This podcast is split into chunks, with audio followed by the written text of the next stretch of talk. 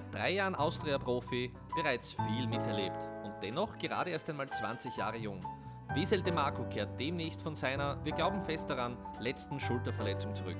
Zu erzählen hat er auf seinem jungen Weg bereits so einiges.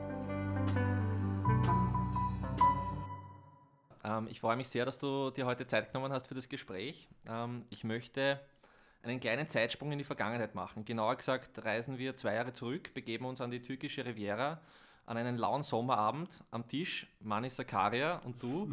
Es gibt Tee und du antwortest auf die Frage, was du geworden wärst, wenn du nicht Fußballer geworden wärst, wie aus der Pistole geschossen, Lehrer. Ich war ein bisschen überrascht, wie ich das gehört habe. Ähm, ich glaube, es war der Geschichtelehrer. Erzähl uns ein bisschen was dazu. Ja, also an den Abend kann ich mich auch noch gut erinnern. Da war ich mit Mani bei einer Quizrunde, glaube ich. Und ja, meine Antwort war Lehrer und ich glaube, die Antwort würde ich heute noch immer so wählen stelle mir das eigentlich ganz cool vor, Geschichte und vielleicht Sportlehrer.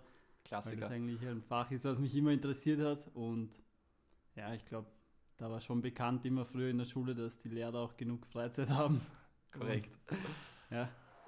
Ähm, das heißt, du bist mit französischen Revolutionen und Sonnen Sonnenkönigen bist du bestens vertraut. Würde man jetzt ein kleines Quiz machen, wärst du 10 von 10, ja. 10 von 10 passt. Dann gehen wir gar nicht weiter darauf ein, sonst Danke. begebe ich mich nämlich auf dünnes Eis. Ähm, ich möchte eigentlich viel lieber über deine Geschichte sprechen. Ähm, die interessiert mich aktuell am brennendsten. Ähm, du hast, glaube ich, in Altenmarkt nahe Baden zum Fußballspielen begonnen. Welche Erinnerungen hast du an, die, an deine Anfänge quasi beim Vereinsfußball? Was hat dich denn überhaupt am Fußball so angezogen damals? Ja, genau. Also meine Eltern sind ja damals aus dem Kosovo-Krieg geflohen und dann sind wir eben in Altenmarkt an der Tristin gelandet. Und ja, also seitdem ich eigentlich denken kann, habe ich meinem Vater und meinem Onkel beim Fußballspielen zugeschaut. Und das hat sich dann so ergeben, dass ich eben daneben immer auf so einem kleinen Platz immer schon selber gespielt habe. Und für mich war das immer das Highlight der Woche, wenn da das Spiel war und ich zuschauen durfte. Und die haben beide damals auch aktiv genau, reingespielt. Genau. Mhm. Und also unterklassig, aber waren beide nicht so schlecht. Mhm. und dann war es eigentlich so, dass ich mit fünf Jahren dann eigentlich schon begonnen habe, im Verein zu spielen. Das war natürlich sehr unterklassig alles, aber. Da warst du wahrscheinlich einer der jüngsten. Genau, und dann war mein Vater auch mein erster Trainer und so hat sich das dann eigentlich alles entwickelt. Aber äh, in erster Linie einfach nur, weil es mir extrem Spaß gemacht hat und ich eigentlich sowieso den ganzen Tag nur Fußball spielen wollte, hat sich das dann alles perfekt so ergeben. Wie alt waren die Alterskollegen in der Zeit? Wenn du mit fünf beginnst, bist du wahrscheinlich wirklich einer der, der Jüngsten, oder? Ja, also da war noch mein bester Freund, der war auch fünf und sonst waren halt sieben, achtjährige dabei und es war damals nicht so einfach, aber solange man einfach den Ball dabei gehabt hat, hat es einfach Spaß gemacht. Und äh, du bist aber dann, glaube ich, nicht lange dort geblieben, weil man relativ rasch auf dein, auf dein Talent aufmerksam geworden ist. Äh, gab dann Stationen unter anderem beim Stadtrivalen und ich glaube auch bei der Admira, äh, wo du mit dem Oliver Lederer so den ersten, sage ich mal aus heutiger Sicht, richtig namhaften auch Trainer gehabt hast. Welche Erinnerungen hast du an die an die Zeit, speziell da bei der Admira? Ja, ausschließlich gute eigentlich, vor allem an den Olli. Also ich glaube, dass das ein extremer Vorteil ist, wenn man in so einem Alter, wo man noch extrem viel lernen kann, einen so guten Trainer hat, der vor allem extrem viel Wert auf technische Dinge legt. Und ja, also den Olli, wenn ich den über den Weg laufe, über den Weg laufe, freue ich mich immer wieder und ich glaube er auch. Mhm. Was, was hat ihn als Trainer damals ausgezeichnet? Also ich glaube, ich beobachte ihn immer noch teilweise, weil, weil ich mir manchmal seine Spiele, wo er Trainer war bei Dreskirchen, wo er nicht mehr ist, angeschaut habe. Also er ist extrem, extrem detailverliebt. Das war er damals schon in der U11, U12. Also er will mhm. eigentlich schon irgendwo ein Perfektionist und ich glaube, er legt halt extrem viel Wert auf dieses Tiki-Taka-Spiel, was, was wir bei Barcelona damals gesehen haben. Mhm. Ja. Ähm, was sagt er zu dir, wenn er dich sieht heute? in Erinnerung? Ich glaube nichts Ernstes. Also bei uns beiden rennt der Schmäh. Und wohnt auch, glaube ich, gar nicht so weit weg wahrscheinlich ja, von deiner Gegend. Der wohnt, glaube ich, in Pfaffstätten, aber ich weiß es jetzt nicht genau. Mhm. Und ja, ich habe eben damals auch mit seinem Sohn zusammengespielt und von dem her ist das schon jetzt ein freundschaftliches Verhältnis. Und dann ist es eigentlich relativ bald ähm, weiter nach oben, sage ich mal, gegangen, auch in deiner, in deiner Ausbildung. Äh, Salzburg ist auf dich aufmerksam geworden ähm, und da waren die Trainer dann zumindest ebenfalls aus heutiger Sicht nicht minder prominent. Gehen wir mal auf diese Anfänge bei Salzburg 2014. Was hast du denn da vorgefunden und wie weit hat sich das dann unterschieden eigentlich von deinen bisherigen Akademiestationen? Ja, also zunächst hat alles so angefangen, dass ich eben in der 14 in der Wiener Auswahl gespielt habe auch. Ähm, zum Beispiel auch mit dem Azo Jukic, mit dem ich ah, heute wieder zusammenspiele. Okay. Und dann ist eben Salzburg auf mich auf, aufmerksam geworden und dann habe ich mir gedacht, den, den Schritt will ich machen. Und ja, dort dann, wenn man sich dann hinfahrt, hinfahrt und das erste Mal sich das Trainingsgelände anschaut, dann denkt man sich als 14-Jähriger schon mal wo. Mhm. Und so war es dann auch alles extrem professionell, alles auf den Erfolg ausgerichtet und ja, ich glaube, dass da schon extrem viel abverlangt wird. Und Inwiefern?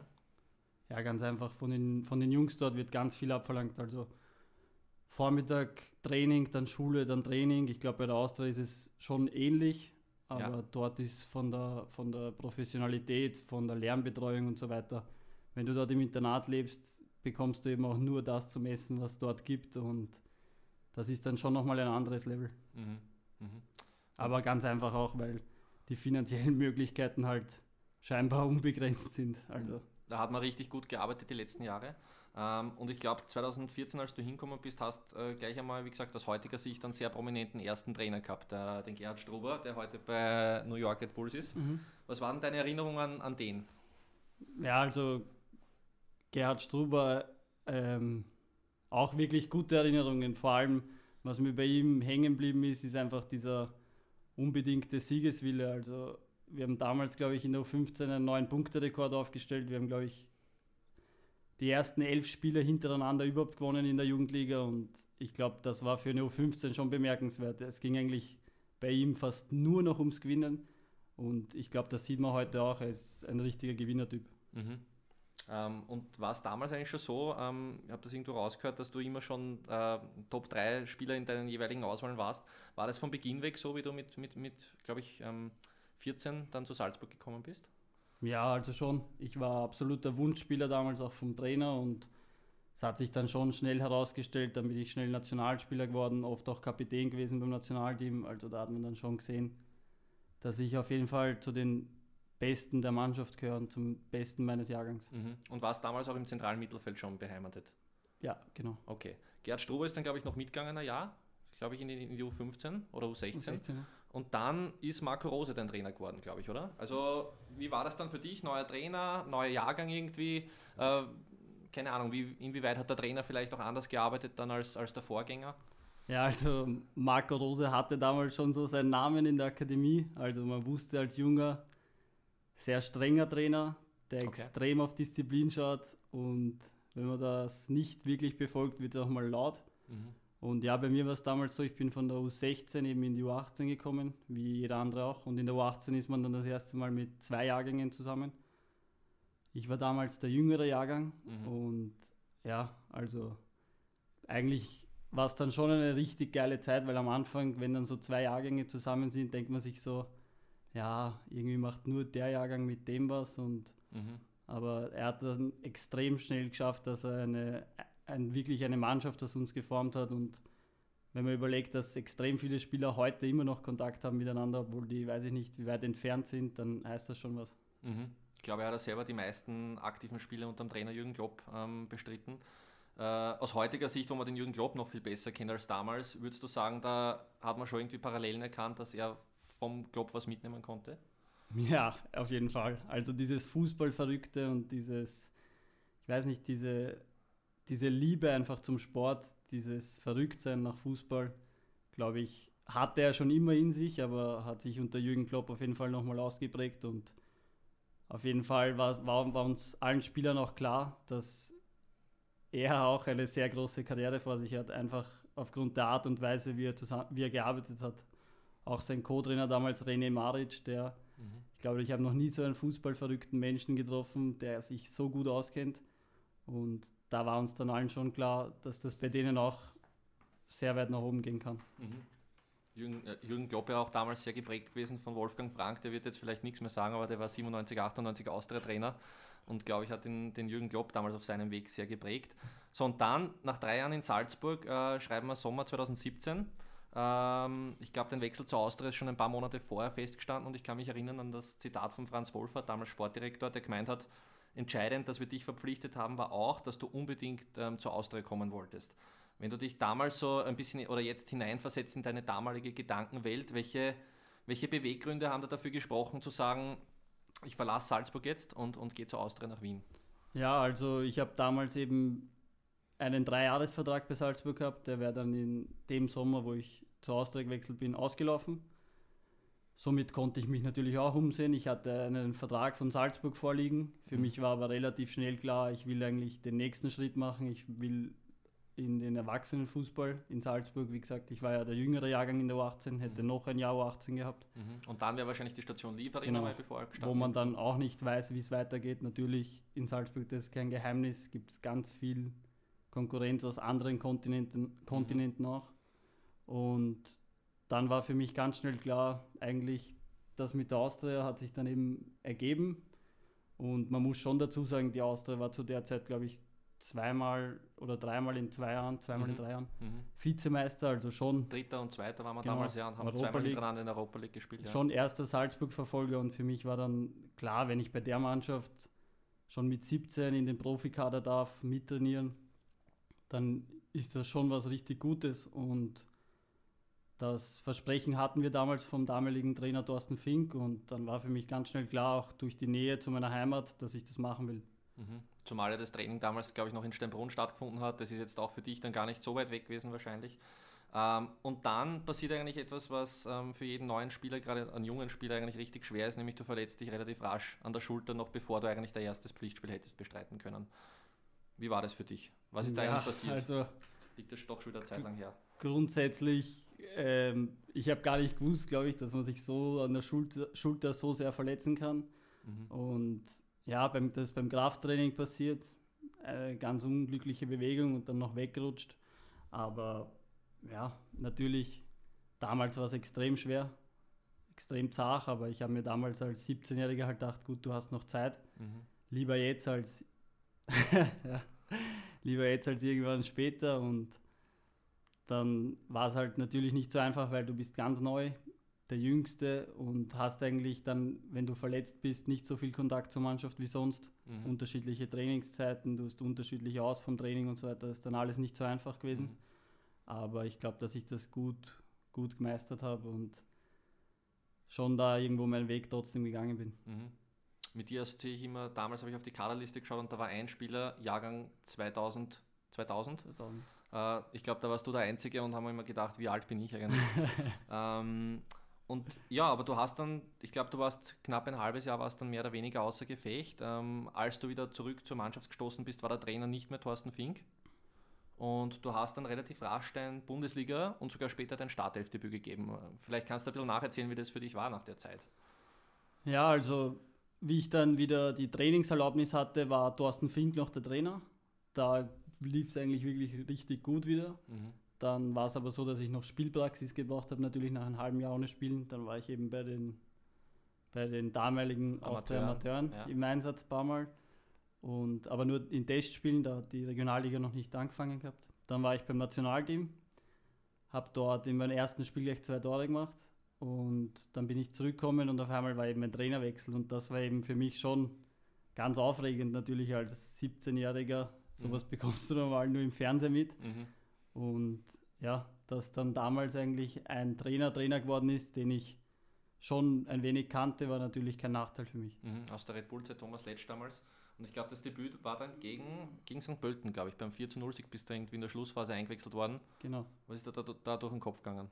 Ja, ich glaube, wir waren 3-0 vorne ja. und du stehst dann dort auf der Seitenlinie und denkst, ja, geil, endlich. Also dafür hat man eigentlich so lange hingearbeitet auf den Moment und dann weiß ich noch, ich glaube, Flo Klein hat dann noch das 4-0 gemacht. Ja. Und ich glaube, der hat überhaupt zwei Tore an dem Tag gemacht. Ja, das kann ja. sein. Ja. Und dann fühlt sich alles irgendwie an wie auf der Konsole, wenn du da zum mhm. Jubel rennst in dem großen Happelstadion. Mhm. Das war schon ein Moment, den ich nicht vergessen werde. Mhm. Und hast, glaube ich, der Sache ganz gut gemacht, weil das Startelfdebüt war dann, glaube ich, wieder Heimspiel und hat dann nicht lange gedauert. Gell? Was, was war das? Gegen, gegen Alltag, glaube ich. Was. Gegen Alltag war dann das Startelfdebüt. Und ja, ich glaube, das haben wir dann wieder gewonnen. Also lief nicht so schlecht die ersten zwei, drei Spiele, ja. Wenn man bedenkt, danach war ja gleich das Spiel gegen Sturm auswärts, mhm. was ich nicht vergessen werde, weil da waren, glaube ich, das erste Mal überhaupt drei 18-Jährige am Platz. Also mhm. Borko damals, Fizi und ich. Mhm.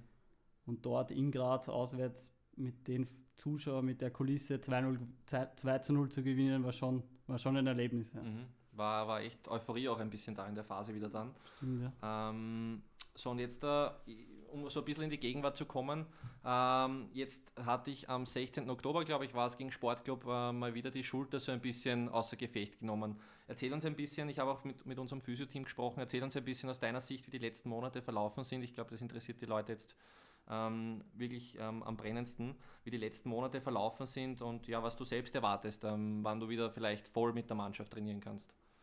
Ja, also grundsätzlich war es ja so, dass ich dann ähm, gegen Wattens das erste Mal in der Liga in der Saison von Anfang an gespielt habe, das auch richtig gut gemacht habe. Dann gegen Sportclub eben im Cup spielen durfte, mhm. da eigentlich wieder eine gute Leistung gezeigt habe und dann ist das eigentlich in der Schlussphase irgendwann passiert.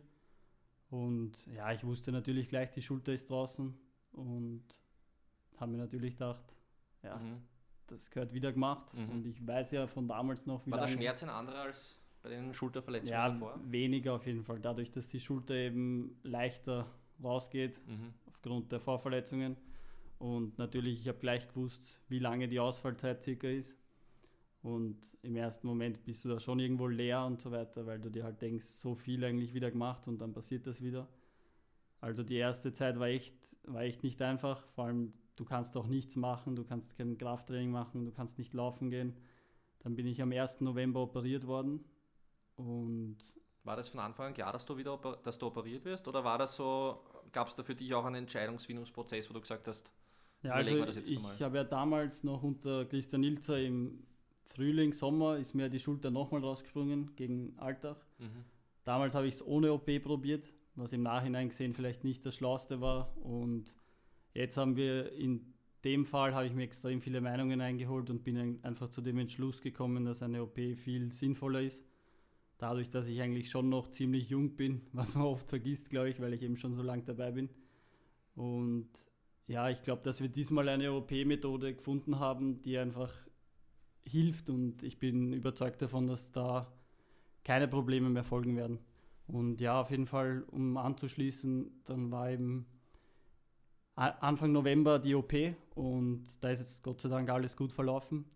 Dann bin ich eigentlich nach einer Woche wieder ins Training eingestiegen mit Radfahren. Radfahren ging schon und. Beweglichkeit, ganz viel Physiotherapie. Also unser Physioteam hat da echt gut mit mir gearbeitet auch und tut es immer noch. Und ja, und dann ist eigentlich jede Woche ein Stück mehr gegangen und mittlerweile geht echt schon viel.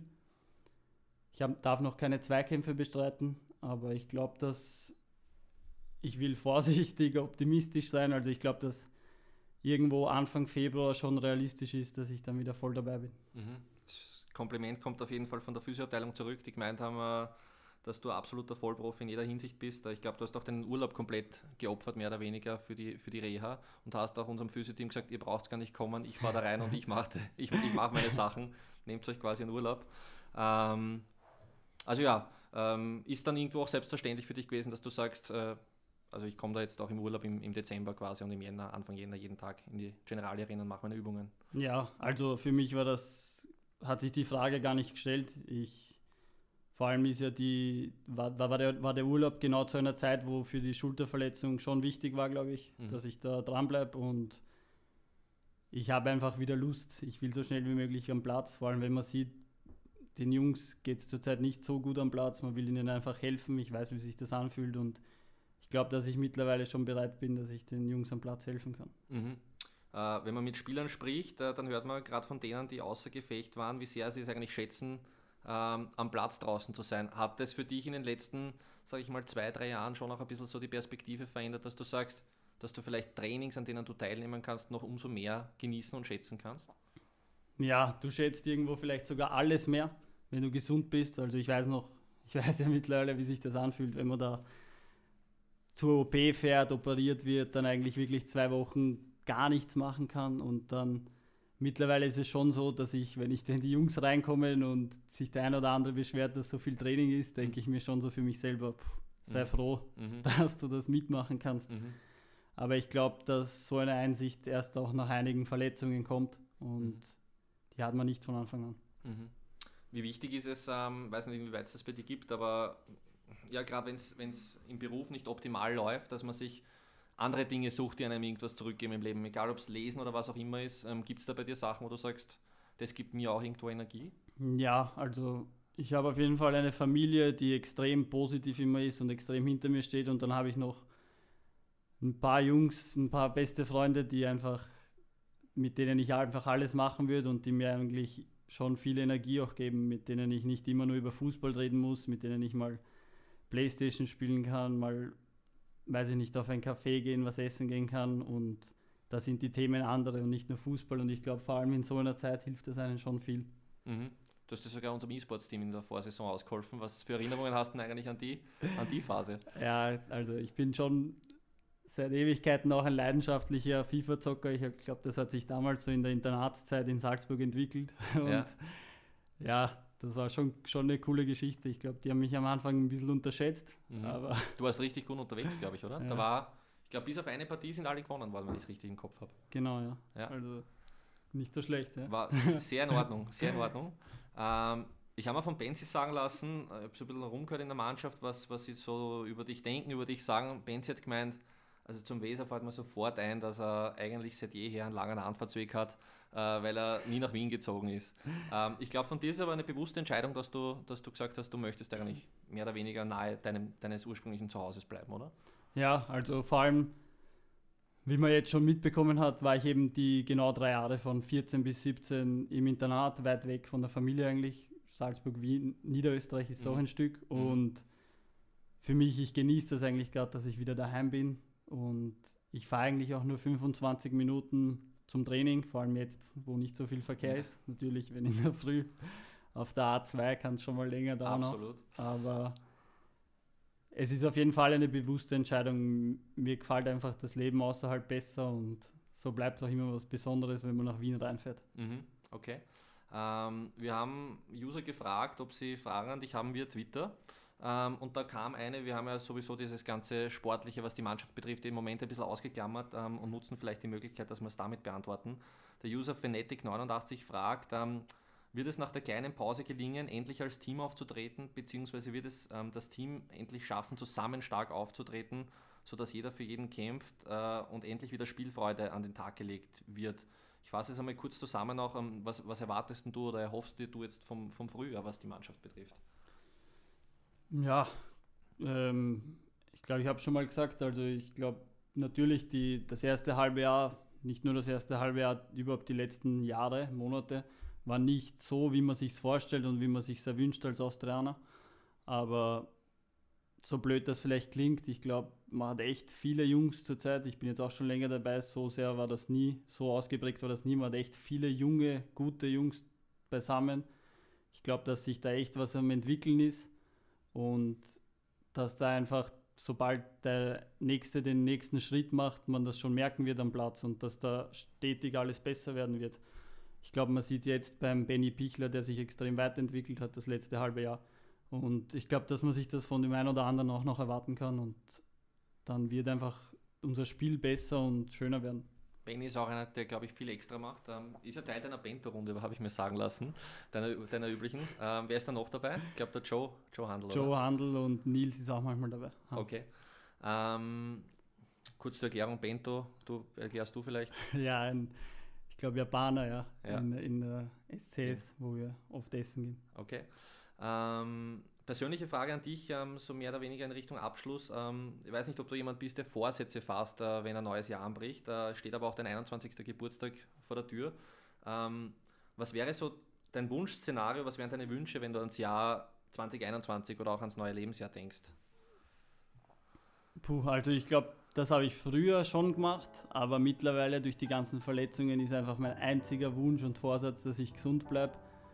Weil ich schon glaube, wenn ich gesund bleibe, dass ich meine Ziele erreichen werde und auch mit der Mannschaft. Und ja, also mittlerweile ist eigentlich das einzige Ziel und der einzige Wunsch, ist gesund und fit zu bleiben, weil das einfach am meisten Spaß macht, wenn man dann am Platz stehen kann und Fußball spielen kann glaube, da schließen wir uns äh, ganzheitlich an. Das wünschen wir da auch, dass du, dass du lange fit bleibst, äh, sobald du dann wieder zurück bist.